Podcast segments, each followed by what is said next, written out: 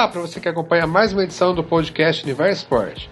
Eu sou Luiz Felipe Carrion e estou com André Donati, Renato Sônico e Gabriel Santana. Nessa edição vamos falar dos campeões estaduais de 2022, já projetando o Brasileirão e outras competições que os times brasileiros disputarão nessa temporada. Começamos com o Palmeiras. Depois de perder o jogo de ida da final do Paulistão por 3 a 1 o time de Abel Ferreira massacrou o São Paulo na volta e venceu por 4 a 0 para ser campeão paulista pela 24ª vez.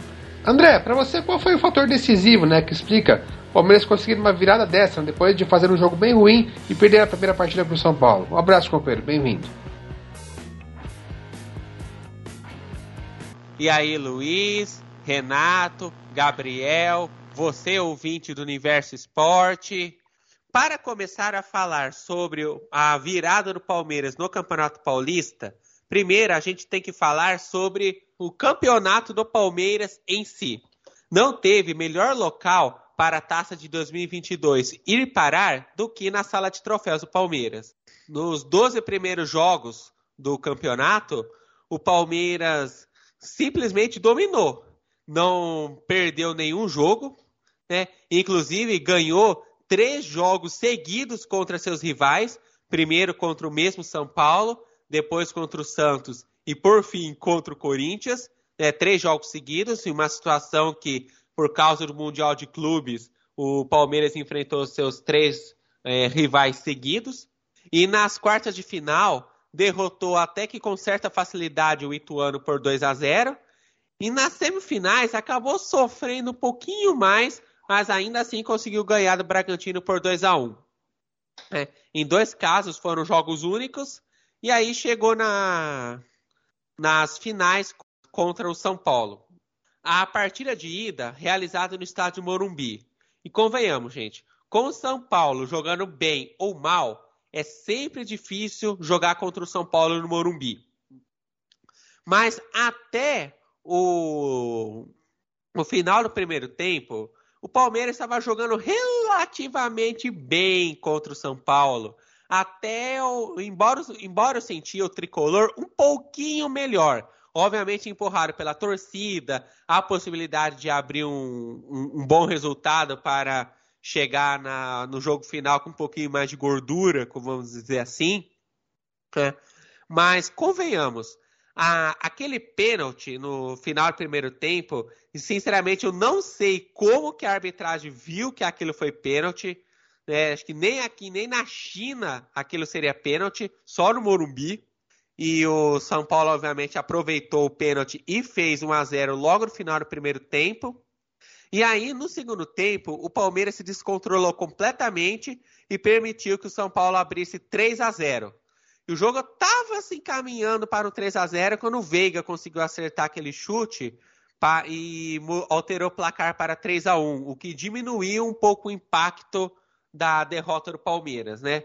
O que aconteceu naquela noite de quarta-feira no Morumbi é um problema que o Palmeiras vem sofrendo desde que o Abel Ferreira chegou, que é a capacidade de virar jogos, ou melhor, a não capacidade de virar jogos. Pelo que eu me lembro, no ano passado em si, o único jogo que o Palmeiras virou foi um no Campeonato Brasileiro contra o Grêmio. E o Grêmio estava quase sendo rebaixado. E o Palmeiras simplesmente não consegue jogar bem quando está atrás do placar. Até mesmo na, na final do Mundial de Clubes contra o Chelsea, se não tivesse tido aquele pênalti uns 5 minutos depois, era bem capaz que o Palmeiras tivesse levado até uns 3 a 0 É que depois veio aquele pênalti, o Palmeiras empatou e aumentou um pouco mais a esperança, né? Mas ainda assim o Palmeiras não virou aquele jogo, ao contrário, perdeu. É. Mas no Morumbi se mostrou a mesma coisa. Sim, aquele pênalti foi completamente é, inexistente. Mas não é motivo para o time do Palmeiras se descontrolar completamente como se descontrolou. O próprio Dudu, na final do segundo jogo, afirmou que aquele foi um dos piores jogos que ele fez na vida no Palmeiras. É, somando a primeira e a segunda passagem dele. Mas aí foi pro segundo jogo. Aí o segundo jogo, uma atmosfera completamente diferente, até porque era o Allianz Parque, todo a favor do Palmeiras. Lembrando que aqui no estado de São Paulo, a regra do, da torcida única ainda está valendo, e isso ajudou muito o Palmeiras, assim como isso ajudou muito o São Paulo no primeiro jogo. E o fato do Palmeiras ter conseguido abrir 2 a 0 em poucos minutos acabou sendo um fator determinante. Principalmente também porque o São Paulo não jogou absolutamente nada. É, tudo, eu sinto que parece o time do São Paulo, que é um time muito jovem, se intimidou pela atmosfera do Allianz Parque. E como o Palmeiras fez dois gols em seguida, isso acabou animando o time e passou a realmente atacar mais. E ainda teve um pênalti não marcado no primeiro tempo ainda. Poderia ter sido 3 a 0 já no primeiro tempo. Mas ainda assim aquele 2 a 0 foi, já servia como alívio, porque o jogo é para os pênaltis. E aí veio aquele segundo tempo arrasador do Palmeiras, com direito a mais dois gols, fechando 4 a 0 e conquistando o Palmeiras o segundo título. É. Mas o que fez o Palmeiras conseguir virar esse jogo? como, como eu acabei de falar, o fator casa, o fato de ter saído na frente no placar do jogo de ida, e principalmente também uma seriedade maior, não só do Abel Ferreira, como também dos jogadores, principalmente no ataque, do Dudu e do Rafael Veiga, que, na, que pelo que eu vejo, são os dois principais pilares do ataque ao Viverde neste início de, de temporada, né? Tanto que para a continuidade do, né, do time na, na temporada, né, vamos, vamos falar do Campeonato Brasileiro daqui a pouco, mas já vou adiantar uma coisa. O Palmeiras é um dos favoritos ao título do Campeonato Brasileiro, mas está um pouco abaixo do Atlético Mineiro. Mas tem uma grande chance de ganhar a Copa do Brasil e principalmente de ganhar o Tetra na Libertadores. Bom, o André já citou aí, né, no comentário dele, que o Dudu e o Rafael Veiga são os dois pilares do Palmeiras ao longo de 2022, né? E eles são aí, com certeza, os principais destaques no Palmeiras ao longo dessa temporada, né? Gabriel, então eu pergunto para você, entre Dudu e Rafael Veiga, para você, qual deles é fundamental hoje para o bom funcionamento do time do Abel Ferreira? Um abraço, companheiro, bem-vindo. Um abraço, Luiz, um abraço, André, um abraço, Renato. Um abraço a você, ouvinte, que nos prestigia em mais um episódio desse fantástico podcast. Cara, em relação ao Dudu, eu acho que a maturidade, principalmente física dele, não vou nem dizer técnica e tática, porque ele já era um jogador diferenciado antes mesmo até de é, sair do Palmeiras e jogar lá no Egito. É, eu acho que ele é um jogador muito mais maduro, ele está cuidando, isso é evidente no físico dele, que ele está cuidando mais da parte física, da parte de resistência, de condicionamento. Você vê ele muito mais rápido hoje em dia, o que é muito difícil vindo de um jogador que está mais velho. Geralmente é o contrário, né? Geralmente, quanto mais novo, mais sagaz, mais veloz o, o atleta é. E ele não, cara. Ele, ele conciliou as duas coisas fundamentais. E o Rafael Veiga é um cara que dispensa até elogios, porque, cara, de 31 pênaltis que ele bateu no Palmeiras, ele acertou 31.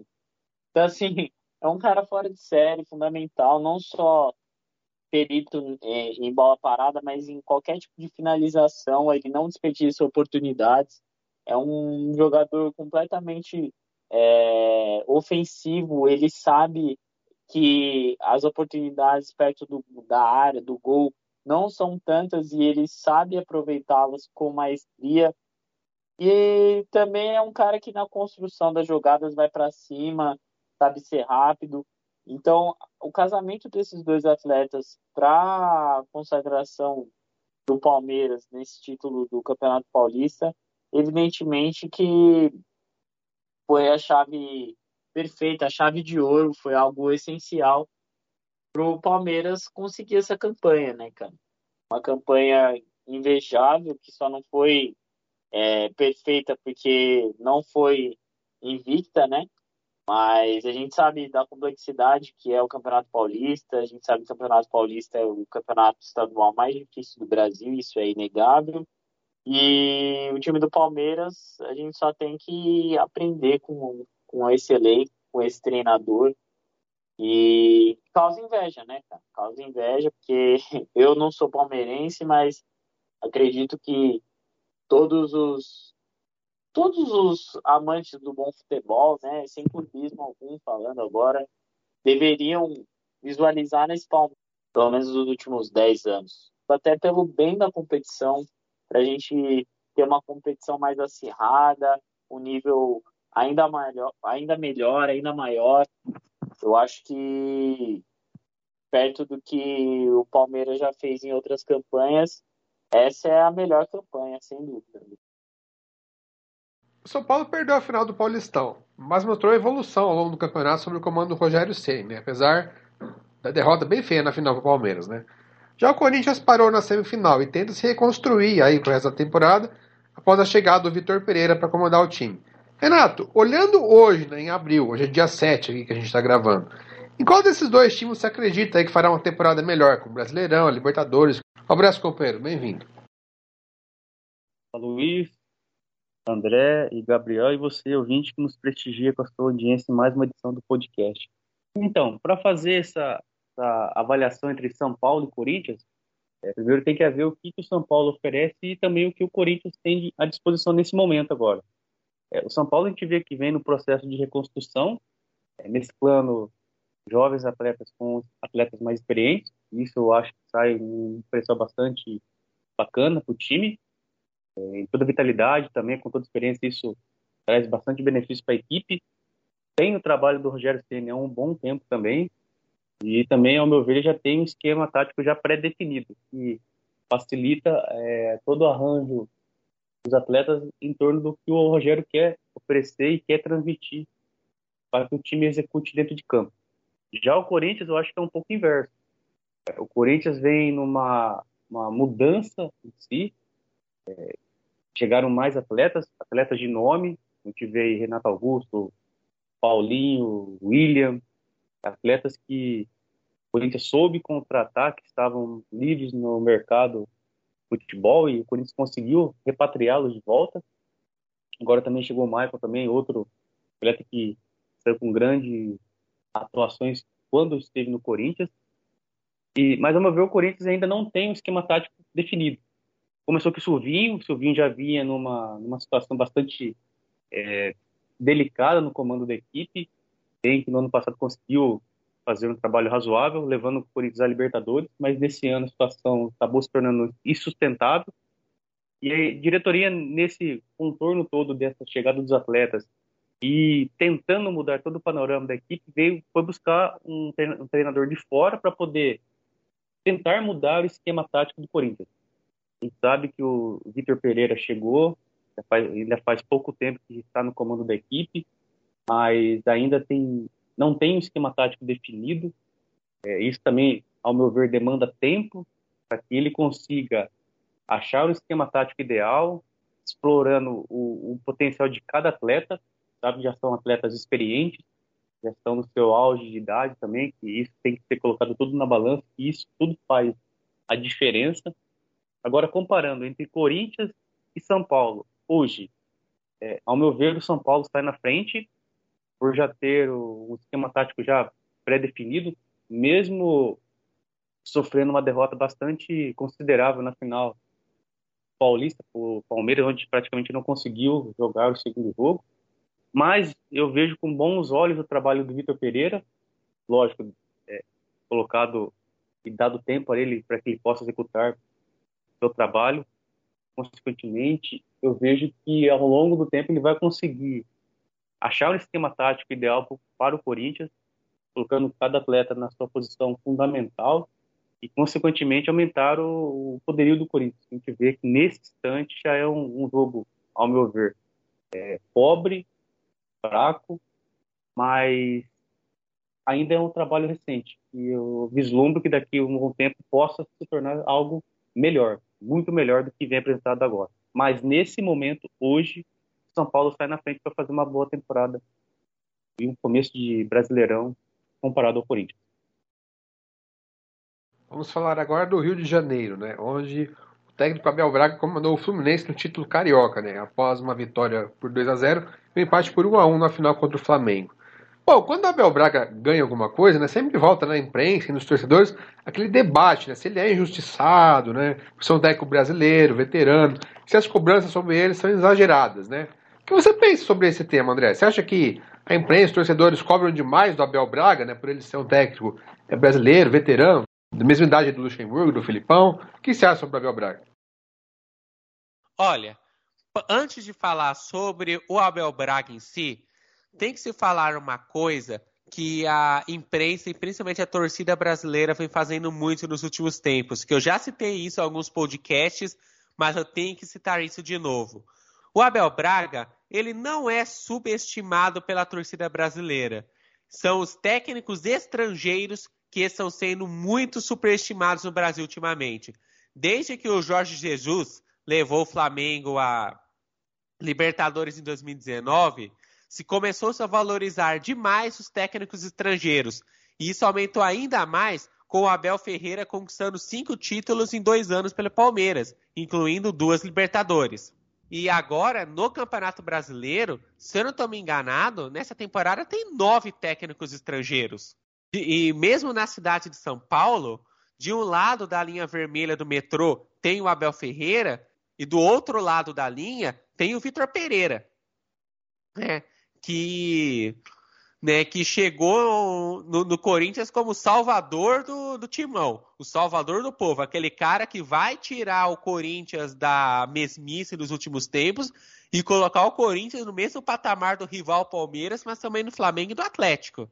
E isso também está acontecendo com o, o próprio Fortaleza, que também trouxe um técnico estrangeiro, o Atlético Mineiro sequer cogitou um técnico brasileiro quando o Cuca saiu, né, por causa, se não me engano, assim, dos problemas do coração dele. Né? E mesmo os times que, como Fortaleza né, e o Botafogo, que acabou de voltar para a primeira divisão, estão atrás de técnicos estrangeiros, é, com a ideia de que eles vão fazer com que os times vão brigar pelos títulos. E, pera bem, não, não é assim não o Vitor Pereira mesmo está mostrando dificuldades no, no Corinthians. O próprio Renato já falou, né? Sobre, a, sobre as dificuldades que ele está enfrentando. E, o, e os outros técnicos vão, vão passar pela mesma situação. E por causa dessa supervalorização dos técnicos estrangeiros, os técnicos brasileiros vêm decaindo diante dos olhos da torcida e da mídia. E o Abel Braga é um técnico, na minha opinião, um pouco subestimado. Afinal, ele levou o Inter ao, a Libertadores ao Mundial de Clubes. Né? Sem encontrar outros títulos recentes com o, né, com o Flamengo próprio, que ele foi campeão carioca em 2019, com o Fluminense neste ano. Né? Ele tem os méritos dele. É, o Abel Braga é um técnico que acho que se pegar um, se, né, um time bom, um time com, né, com jogadores que estejam em forma bem motivados, eu acredito que sim. Ele é capaz de levar o time a ganhar, uma, é, ganhar um Campeonato Brasileiro, ganhar uma Copa do Brasil e ganhar até mesmo a Libertadores. Eu, particularmente, assisti a final do Campeonato Carioca que a Record transmitiu. Aliás, eu assisti apenas o jogo de volta. Mas é verdade que o Flamengo está no, está no meio de uma crise, né? Entre, entre. Parece que há uns problemas de relacionamento entre o técnico e os jogadores. E também parece que há um problema na diretoria. Mas o, o Fluminense soube aproveitar essa situação e ganhar o primeiro jogo e só levar o segundo jogo em banho-maria. E quando o Flamengo tentou alguma reação, logo foi o Fluminense empatar o jogo e matar essa reação para garantir o título, né? O Abel Braga ainda assim tem o seu, o seu espaço no, no futebol. E ele ainda é uma das, acho que, possíveis esperanças para técnicos brasileiros no futuro. E voltando a falar de, de técnico estrangeiro, só um, um último comentário que, o, que quando o Mano Menezes caiu lá em 2012, depois que a seleção brasileira perdeu a Olimpíada, quando se falou em Guardiola na seleção brasileira, teve gente que falava que isso era uma alta traição, dizendo como assim trazer um técnico estrangeiro. E o pessoal falava, ah, mas o Guardiola é o melhor do mundo. Que se dane que é o melhor do mundo, ele não é brasileiro. E agora tem gente não só que leva o, o Guardiola a sério como possível técnico da como possível técnico da seleção brasileira, como também tem gente que pede Jorge Jesus ou até mesmo Abel Ferreira na seleção. Bom, um dos grandes destaques da campanha do Fluminense, né, conquistou o Campeonato Carioca, foi o meia Paulo Henrique Ganso, né, que ganhou a vaga de titular, brilhou com assistências aí, né, comandando o meio-campo do tricolor carioca aí nessa conquista. Renato, você acredita que depois de tantos anos, né, com o Ganso em baixa, no São Paulo, aí não conseguiu brilhar lá no Sevilha, aí ficou uns anos aí na reserva do Fluminense até conseguir brilhar agora. Você acha que com 32 anos, né, depois de tantos anos aí, né, sem brilhar, você acha que o Ganso ainda pode ser um jogador útil aí, brilhar, né, como, todo nós, como todos nós imaginamos quando ele surgiu lá no Santos, do lado do Neymar? Bom, Luiz, é, é, inegável que na final do Campeonato Carioca, o Paulo Henrique Ganso foi fundamental para a conquista do Fluminense. É, a gente sabe que ele dominou as jogadas no meio de campo, soube cadenciar elas e buscar os atletas nas suas melhores posições. Isso traz à tona aquele ganso de quando surgiu no Santos, aquele atleta que comandava o meio de campo, sabia distribuir as jogadas e assim conseguia cadenciar e saber como agir diante da partida, se conseguia impor um, um ritmo mais rápido ou segurar mais a bola. Sabe que os momentos durante a sua trajetória toda até chegar no Fluminense foi de momento muito oscilou muito, oscilando para situações negativas. Sabe que ele surgiu como uma grande promessa no Santos, depois acabou caindo de produção na equipe santista, foi para São Paulo, ainda conseguiu trazer um pouco mais aquele ganso do Santos, mas mesmo assim não foi aquele potencial do atleta. Depois na Europa fez, foi, foi um trabalho muito abaixo do esperado. E no Fluminense foi dada uma nova chance para que ele voltasse a ser aquele atleta de antigamente. A gente sabe que ele já é um atleta já bastante experiente, na casa de 32 anos, como citado por você no comentário, na pergunta. E a gente sabe de toda a dificuldade e todo o histórico de lesões que ele teve. Teve o histórico de lesões do joelho que acabou é, tirando ele do gramado, do, dos jogos, e consequentemente isso afetou demais o seu desempenho dentro de campo. Mas a gente sabe a genialidade que é.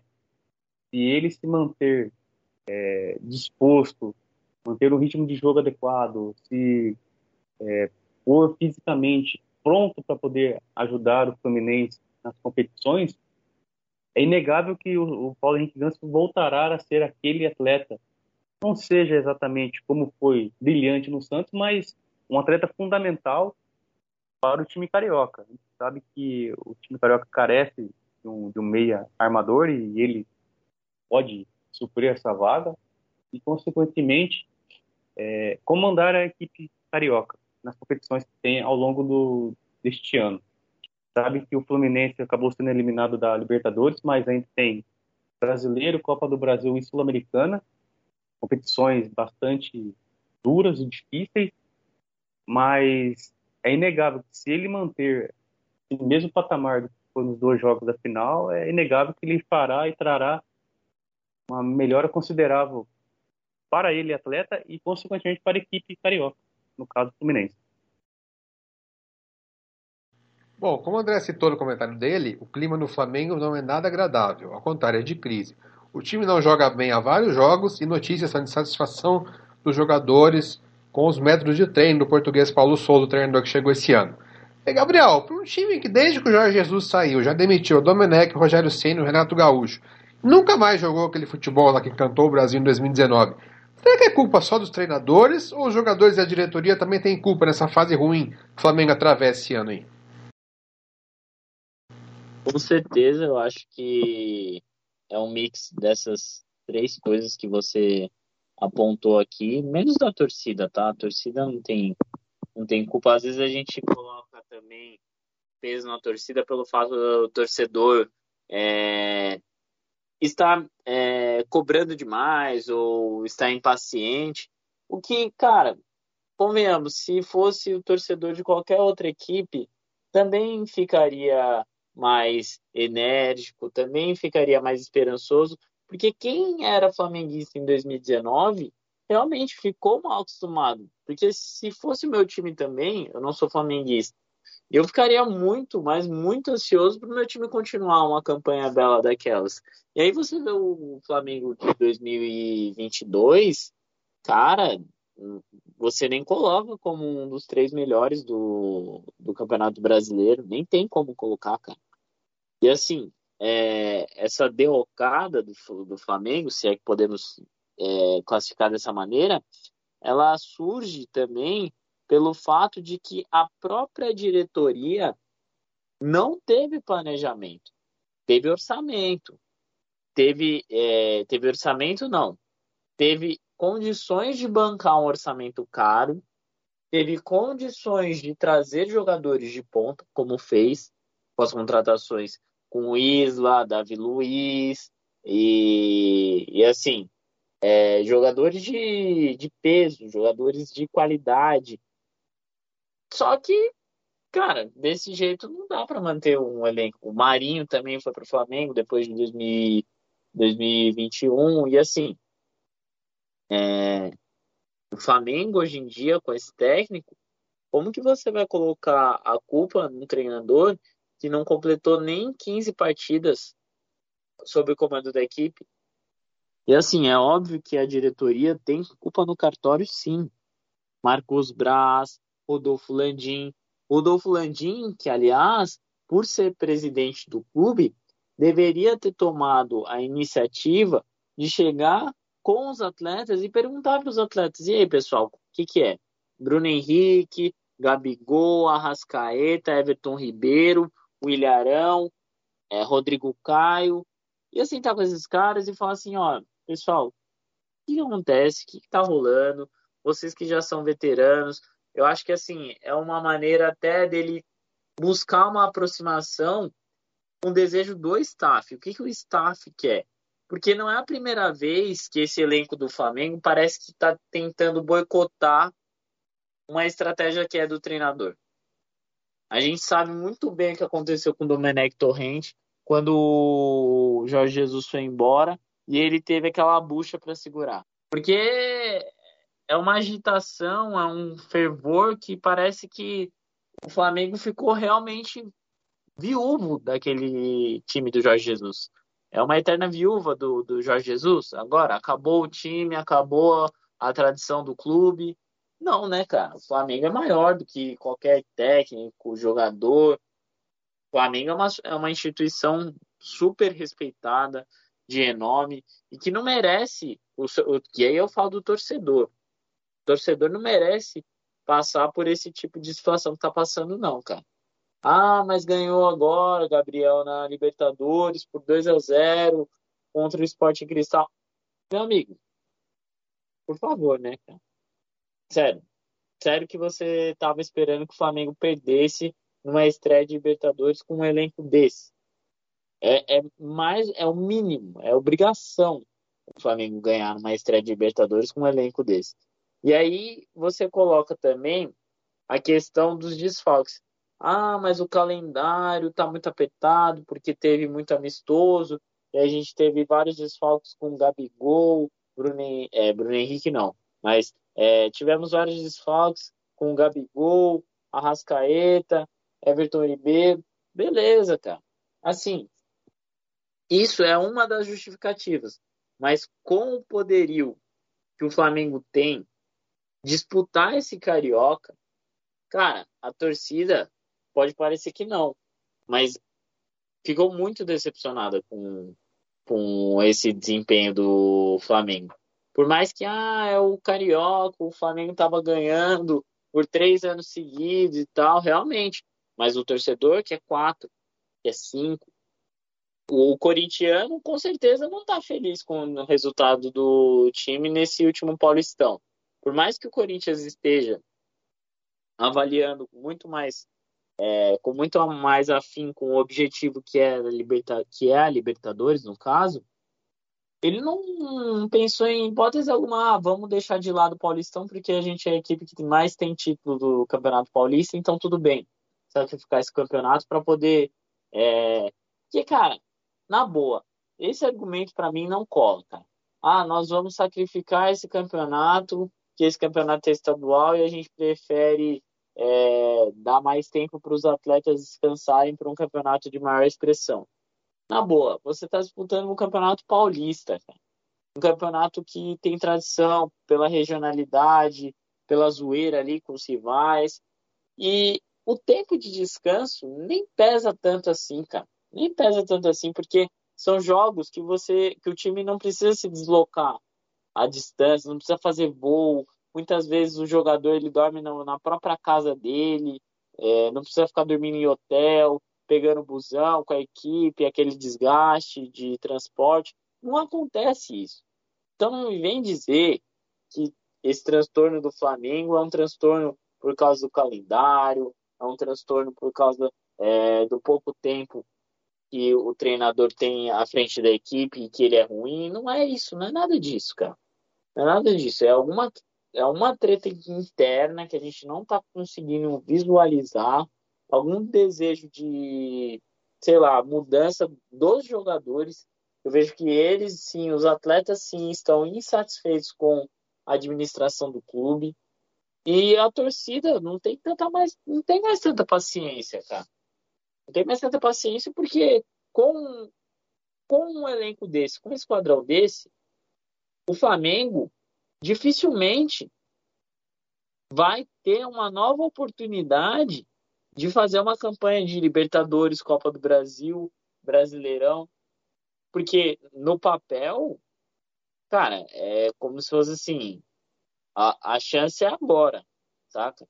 Tipo, o que teve em 2019, vixi, aquilo ali já passou, cara. Bola pra frente, vamos planejar uma coisa diferente aí, né?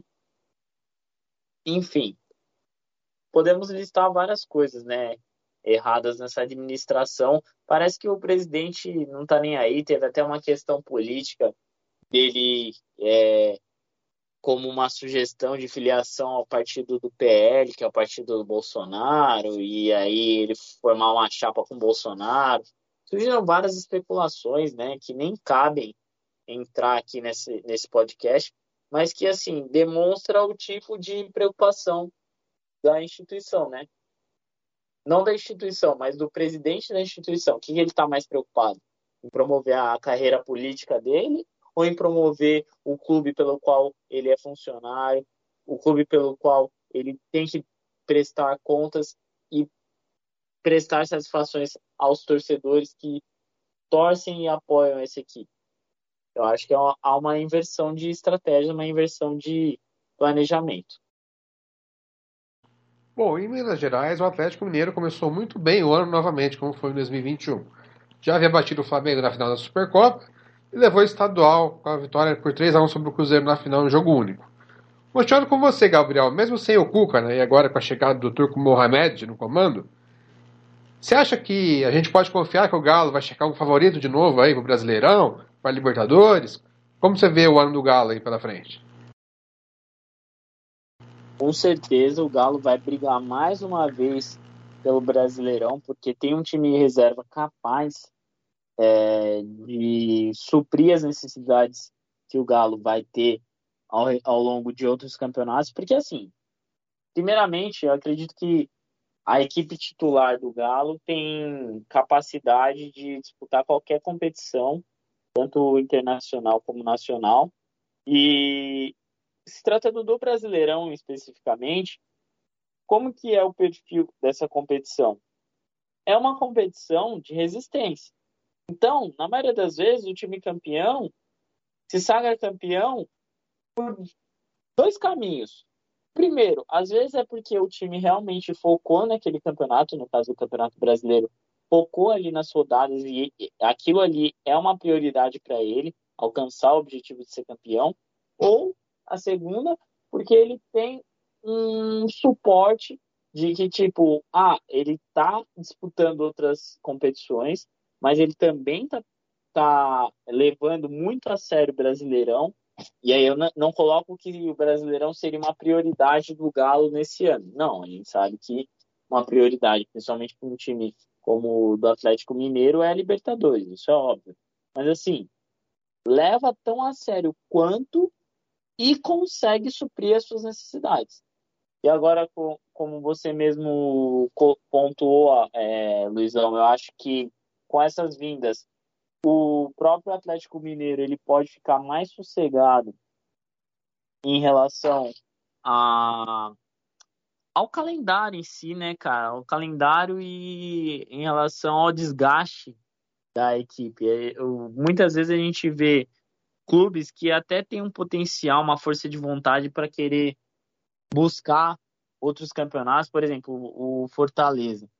E é uma equipe que você vê que tecnicamente eles dificilmente erram.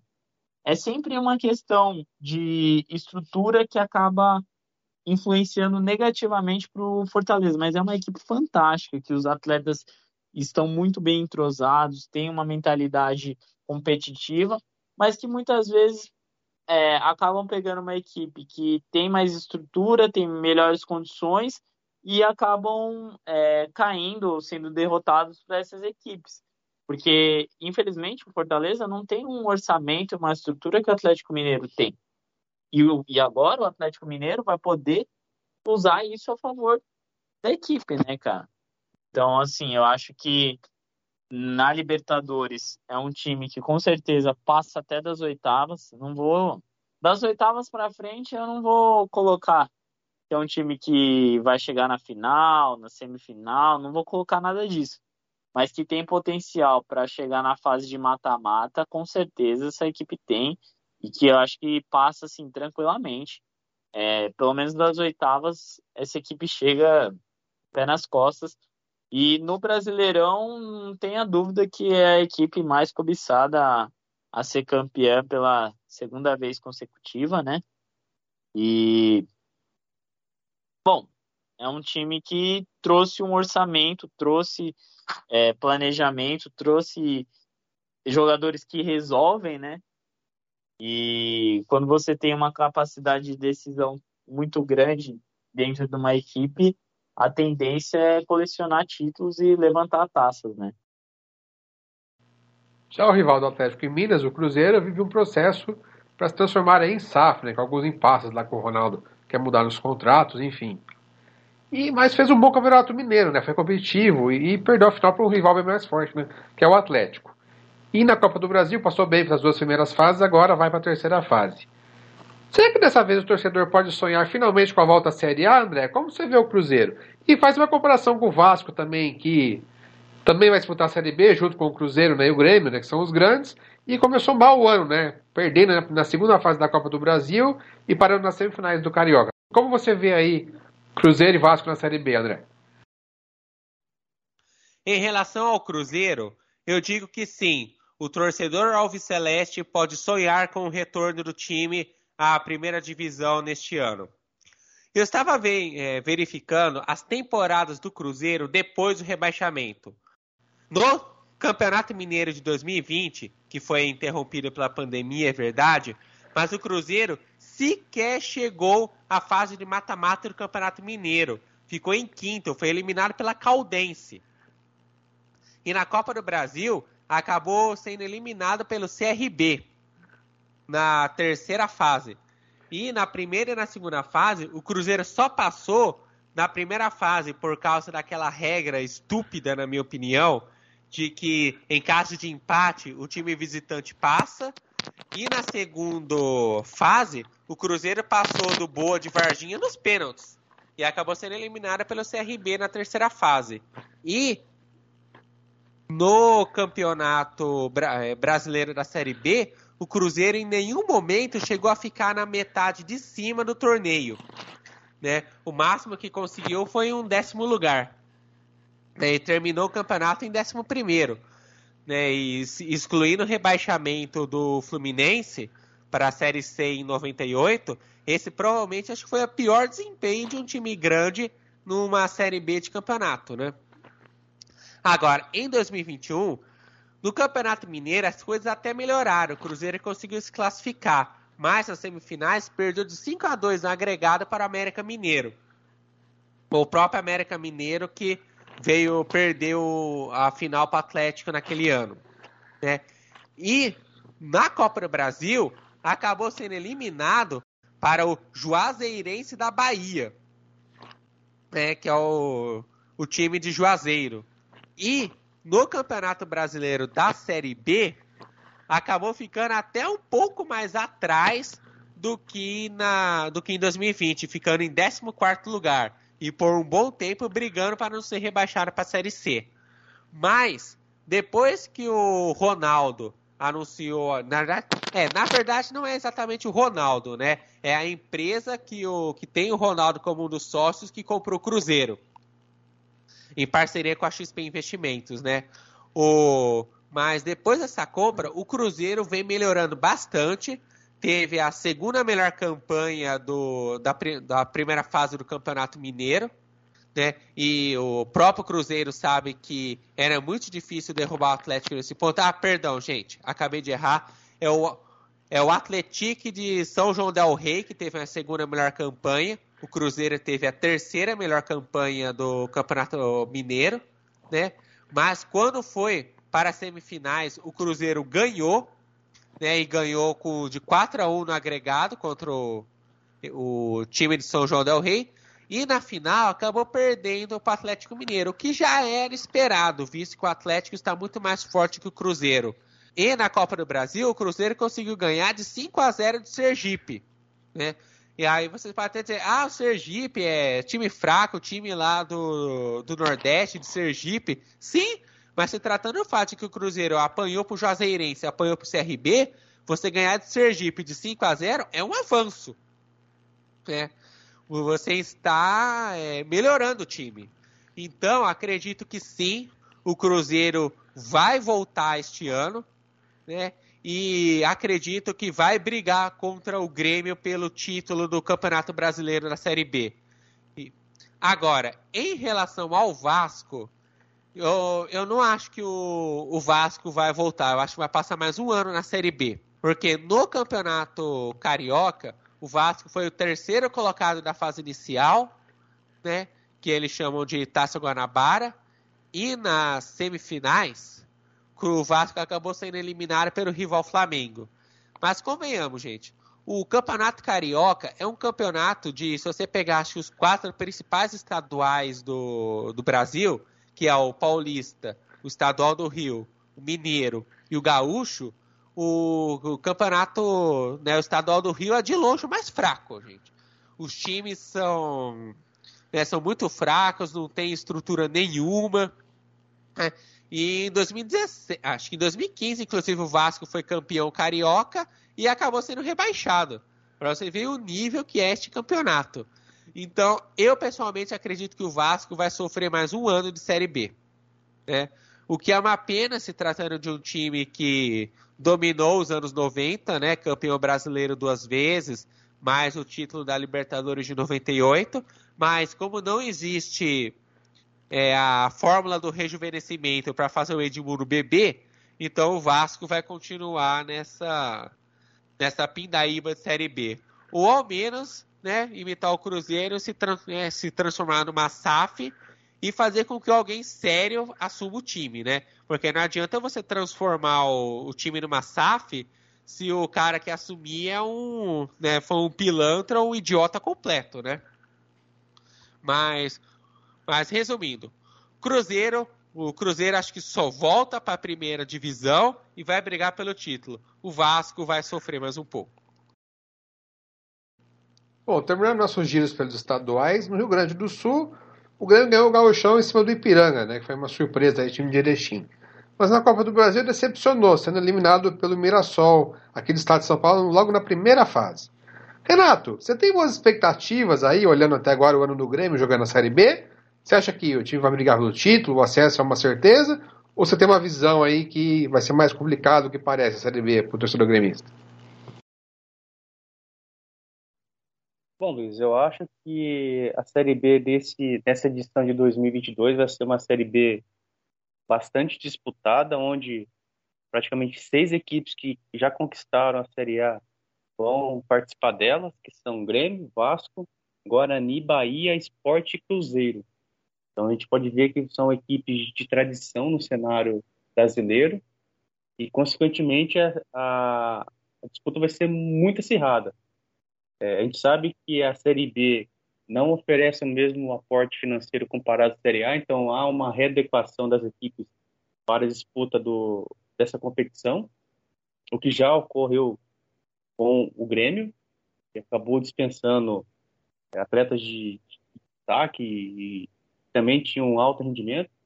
Então, o Rafinha e o Douglas Costa até chegou a, a declarar que o Diego Costa também havia sido um dos que havia sido dispensado, mas depois voltaram atrás e recontrataram o atleta.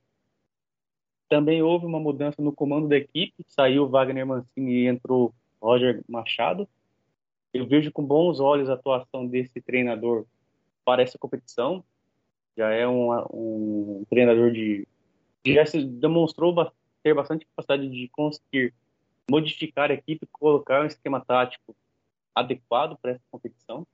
Então, acho que o Grêmio já começa acertando esse pontapé, que é escolher um técnico certo para a disputa da Série B. E comparado a 2020, é, caíram quatro, que foram Botafogo, Curitiba, Goiás e a Chapecoense. Desses quatro que caíram, três subiram no ano seguinte, foram Botafogo, Curitiba e Goiás. E a gente vê que para disputar a Série B tem um poderio, um potencial diferente, ao meu ver. Essas equipes citadas que fizeram uma boa campanha em 2021 e vão disputar a 2022 a Série A, eles usaram o estadual para poder testar as suas equipes e ver o que faltava para que houvesse uma adequação no esquema tático, ou a contratação de novos atletas, ou até mesmo uma mudança no, no comando da equipe, e resultou em equipes bastante competitivas ao longo da edição passada da Série B, e consequentemente eles atingiram o objetivo final e principal, que é retornar à Série A. É, eu vejo com bons olhos esse ano do Grêmio, é um Grêmio que já conseguiu fazer uma, uma redequação no seu elenco, trocou o técnico, é uma equipe que não vive problemas financeiros, também é um outro, outro fator predominante, traz bastante tranquilidade para que possa ser desenvolvido um trabalho de qualidade. E eu espero que o, o Grêmio consiga fazer uma Série B, é, ao meu ver, bastante acirrada, mas que consiga o objetivo final, que é retornar à Série A e fazer um, um bom papel e retornar à tradição de figurar entre as equipes de tradição no cenário brasileiro. Bom, para encerrar o nosso podcast, vamos brincar de mãe de Ná aqui no Campeonato Brasileiro. Começa agora no dia 9 de abril. Queria que vocês me dissessem quem vocês apostam aí, possíveis campeões, candidatos ao G6 e times aí que devem brigar contra o rebaixamento. Se vocês quiserem, como o André sugeriu fora do ar aqui no nosso WhatsApp, aquele time que vai ser o saco de pancada para ganhar todo mundo da competição. Começa com você, André. Quais são as apostas aí, Brasileirão? Bem, na minha fala sobre o Palmeiras no início desse podcast, eu disse que o Alviverde é um dos favoritos ao Campeonato Brasileiro, mas que está um pouquinho abaixo do Atlético Mineiro. E por que eu acho isso? Porque o Atlético tem peças de reposição e o Palmeiras não tem. É. E se tratando de um campeonato brasileiro longo, de 38 rodadas, o vence quem tem mais peças de reposição e também quem der uma prioridade a este campeonato. Né? E então, eu acho que apesar do Atlético dar uma prioridade maior à Libertadores, eu acho que o campeão vai ser novamente o Atlético Mineiro, pela segunda vez seguida e pela terceira vez na história, o Galo de Minas levará o Campeonato Brasileiro. Sobre o G6, eu acho que o Palmeiras termina em segundo lugar no campeonato. Né? O Flamengo leva o, ter o terceiro lugar, porque eu acho que o, o, Flamengo vai se recuperar durante o campeonato, mas talvez não seja suficiente para, para brigar pelo título. E também apostar nos outros três times é um pouco complicado. Mas vamos lá. Eu acho que o São Paulo tem time para chegar no, no G6 o Fortaleza, né, que está jogando muito ultimamente, e o Fluminense, que demonstrou que está jogando bem no Campeonato Carioca. Então vamos lá, meu G6. Atlético Mineiro campeão, Palmeiras em segundo, Flamengo em terceiro, vai, Fortaleza em quarto, Fluminense em quinto, São Paulo em sexto. É. Agora, sobre os rebaixados né, e o saco de pancada. Eu acho que dessa vez o Juventude não escapa. Eu achei que o Juventude cairia no, no, no ano passado, mas no fim o Juventude escapou e quem caiu foi o Grêmio. É, mas eu acho que esse ano o Juventude não escapa. Quem também eu acho que não escapa de um possível rebaixamento é o Cuiabá. É, o Cuiabá foi campeão Mato Grossense, eu até cito isso numa matéria que eu escrevi para o site, mas eu acho que o Cuiabá não, não vai conseguir suportar mais o Campeonato Brasileiro. Então vamos lá. Juventude, Cuiabá e o Atlético Goianiense, eu acho que também não, não vai suportar o, o, a, a Série A. Mas tem que constatar um ponto. Né? No momento você tem três rebaixamentos. Antes de citar o quarto rebaixado, e que vai ser o saco de pancada, na minha opinião, você tá a possibilidade de um time grande cair, que é o Santos. Né? O Santos é, ficou seriamente ameaçado de ser rebaixado no Campeonato Paulista. Né? Quem acabou sendo vitimado foi outro time tradicional, é a Ponte Preta. Mas o Santos ficou com sério risco de cair para a Série A2 do, do Campeonato Paulista. Né? E não vem demonstrando bons jogos na, na Copa do Brasil e nem na Copa Sul-Americana. Né? Que o Santos perdeu o primeiro jogo. Olha, pelo que o, o time está jogando e pelo que toda a antiga diretoria fez com o time, o, o Santos é um, o, acho que é o time grande com mais chance de ser rebaixado. Eu, sinceramente, não acho que o Santos vai ser rebaixado. Mas se fosse apostar um time grande que vai ser rebaixado, eu acho que vai ser o Santos. Mas os três rebaixados que eu vou colocar oficialmente: Atlético de Goiás, Juventude, Cuiabá e o quarto time que vai ser o saco de pancada total, o Havaí. Por que eu acho que vai ser o Havaí? Né? Na disputa do Campeonato Catarinense este ano, o Havaí foi apenas o oitavo colocado e foi eliminado logo nas quartas de final pelo Brusque, que está na Série B. O mesmo Brusque que foi campeão contra o Camboriú depois de dois empates, se eu não estou me enganado, em 0 a 0 e 2 a 2 Mas, minha opinião, saco de pancadas, Havaí.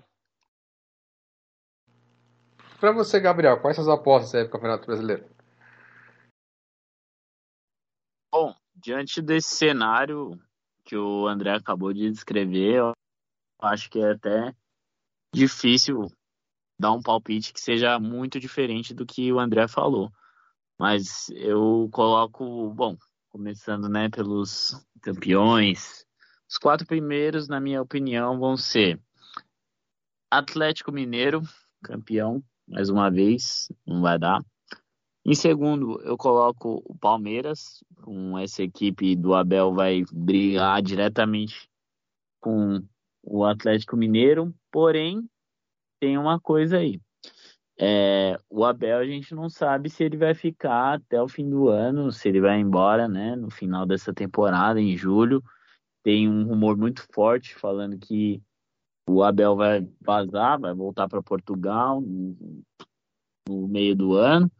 Mas, considerando que o Palmeiras ainda vai ter essa equipe brilhante, a mesma mentalidade, o legado ainda vai permanecer, né? Porque não, também a gente não pode ser é, catastrófico e achar que o treinador vai embora, some tudo que a equipe aprendeu. Não, não é assim que funciona. É, mas eu acho que o Palmeiras ainda vai continuar brigando de qualquer forma, com ou sem Abel. Por isso o Palmeiras vai ficar em segundo. Em terceiro, eu coloco o Internacional. Eu acho que o Internacional vem forte para disputar esse campeonato brasileiro. E por que o Internacional? Nossa, Gabriel, achei que você ia falar Fluminense, né? Que tá com uns reforços aí muito bons. E tá aí campeão da, do campeonato é, campeão do campeonato carioca, o Fluminense tá batendo de frente com o Flamengo e tal, não sei o quê, ou até mesmo o Flamengo, que tem um esquadrão, Gabigol, Gascaeta. Não, não é isso, gente. É que o Internacional ele é um time que tem muito entrosamento. Pode parecer que não. Ah, mas o Internacional sequer foi campeão do Gaúcho. Realmente, não foi. Porém, a gente sabe que um Grenal tem muito mais coisa envolvida do que simplesmente favorito e não favorito. Eu coloco o Grêmio campeão da mesma maneira que o Corinthians em 2020 estava naquela final contra o Palmeiras e poderia ter sido campeão graças a um pênalti bobo que foi marcado ali em cima do Jô e que por se não fosse uma questão de pênaltis o Corinthians ia ser campeão sem, entre aspas, eu nem gosto de colocar esse termo de merecimento, porque eu acho que futebol é bola na rede, independente de qualquer coisa, mas eu acredito que o, o Corinthians seria campeão naquele contexto é, de uma maneira que não seria tão vistosa, tão, entre aspas, é, como que eu posso colocar aqui sem, sem querer desrespeitar nenhum clube, mas assim, a gente sabe que o Palmeiras naquela ocasião estava jogando muito mais do que o Corinthians. E, enfim, o Palmeiras foi campeão. Mas então, galera, eu acredito que esse resultado contra o Grêmio na final do Estadual Gaúcho não foi algo é, que seria via de regra para o Internacional. Então, acho que foi mais um, um desvio de curva ali, foi algo. Foi uma zebra, né, cara? Vamos falar a verdade, com, com esse elenco do Grêmio. E ainda mais que a gente sabe que pesa muito todo jogador quando joga num Grenal. Ele sabe da potência, da, da profundidade que é esse clássico, essa rivalidade, de toda a tradição, toda a pressão. Tem muita coisa envolvida, né? Então acredito que entre outras coisas, o, o Inter ainda é superior em relação é, a muitas equipes e que só esse resultado estadual não significa que a equipe vá fazer um mau, um mau campeonato brasileiro. Então coloco o Inter em terceiro e em quarto, cara. Aí fica uma incógnita, porque na minha visão o Santos também vai brigar pelo rebaixamento. O São Paulo vai querer disputar é, o Campeonato Brasileiro, até porque mais um ano fora da Libertadores não vai ser bom para o São Paulo. E o São Paulo é um time com tradição nessa competição. Ele vai fazer de tudo para querer brigar ali pelo G4, ter uma boa posição que já classifique ele direto para a Libertadores. Se bem que o São Paulo também compete pela Sul-Americana. Então, não sei qual campeonato em si ele vai priorizar.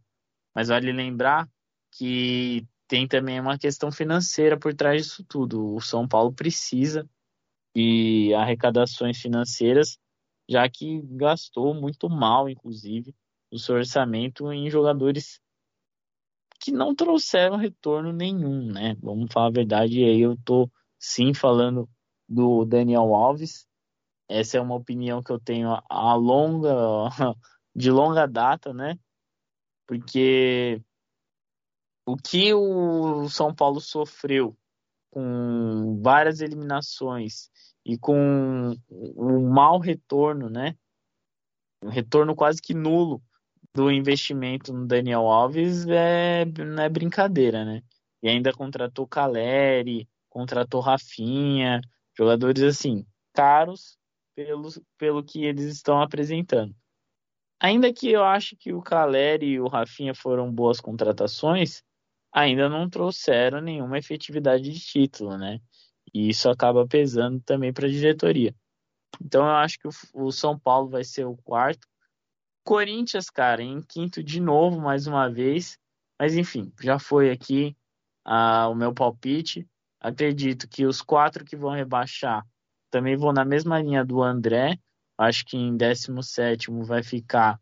É... Só vou trocar, tá, André? Eu vou colocar o Atlético Goianiense ou o Santos em 17. Aí eu vou colocar o Juventude, vou colocar o Havaí, com certeza. O Havaí vai rebaixar, porque é sempre um time que sobe, desce, sobe, desce. O Havaí vai muito bem na Série B, mas na Série A, o Havaí não consegue dar liga, não sei o que acontece com o Havaí, que acaba fazendo sempre uma campanha terrivelmente ruim. Até o, até o Cuiabá, cara, que não é uma equipe tem tradição no, na, na Série A do campeonato, conseguiu se livrar de um rebaixamento, conseguiu fazer uma campanha razoavelmente ok, boa, perto do que era a expectativa. Todo mundo colocou o Cuiabá como um dos rebaixados de 2021 e calou a boca de todos esses palpiteiros e conseguiu se permanecer na Série A. Então, o Havaí, na minha concepção, tem mais história que o Cuiabá, hoje em dia está muito pior. E ainda tem que treinar muito para chegar aos pés do Cuiabá. Eu acredito que o Cuiabá não vai ser baixado, o Havaí vai ser baixado e o Santos acredito que será rebaixado pela primeira vez em sua história. Tendo em mente essa campanha, a forma como vem jogando, jogadores que não conseguem fazer uma linha de defesa simples, acabam desorientados para marcação. O Santos, ele ainda impera uma mentalidade de um time que é agressivo, ofensivo, mas que não sabe se organizar. Parece que os jogadores estão perdidos. Esse treinador, mais uma vez, o Santos contratou um treinador que não tem vínculo nenhum com a tradição santista, com a torcida, com o elenco.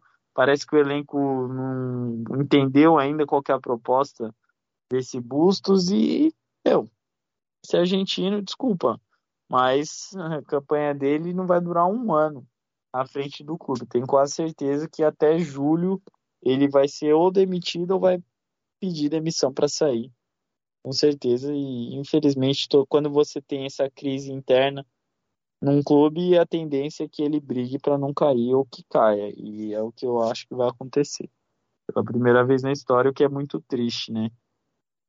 Mas é isso, galera. Antes de passar para o Renato, vou dar os meus aqui rapidinho.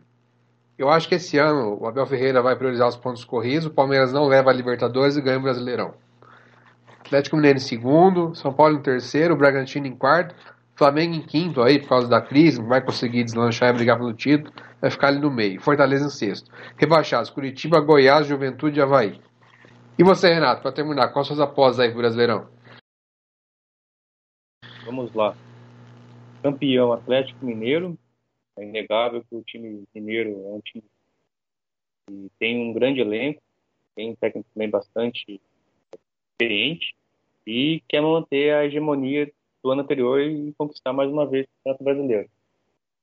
Os demais classificados, ao meu ver. Atlético primeiro, Palmeiras em segundo, Flamengo em terceiro mesmo, com todo esse ambiente problemático que vem se avistando, atletas é, ao meu ver, deixando o técnico meio de lado. A gente percebe até no jogo, no primeiro jogo da Libertadores, onde os, os grandes atletas, Gabigol, o Everton Ribeiro, quando foram substituídos, mal sequer olharam para o técnico. Isso aí acho que acaba evidenciando uma racha, uma briga interna que ainda não está é, bem declarado, mas caminha para que isso aconteça a cada dia que passa.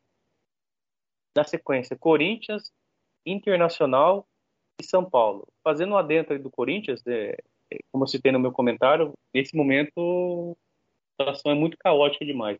Mas por ser um campeonato de pontos corridos, um campeonato longo, a minha esperança é que o Corinthians consiga é, criar um sistema tático, um padrão tático adequado e, consequentemente, consiga melhorar o seu rendimento dentro, de campo.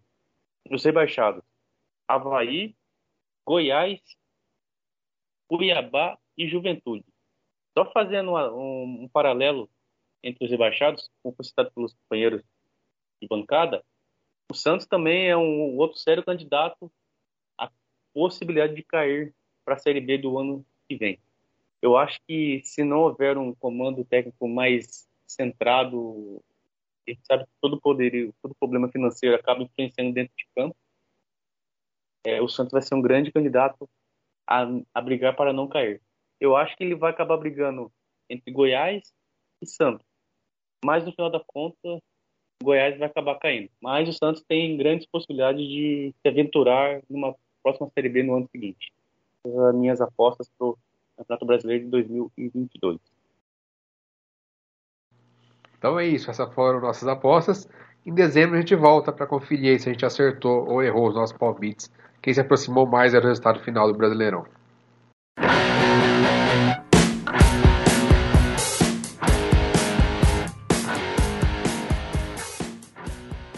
E assim encerramos aqui mais uma edição do podcast Universo Esporte. Eu sou Silvio Carrion, estive com André Donato, Renato Sônia e Gabriel Santana. Lembrando que você nos ouve no Anchor, Spotify e também no site universesport.com.br. Tem alguma sugestão de pauta pra gente?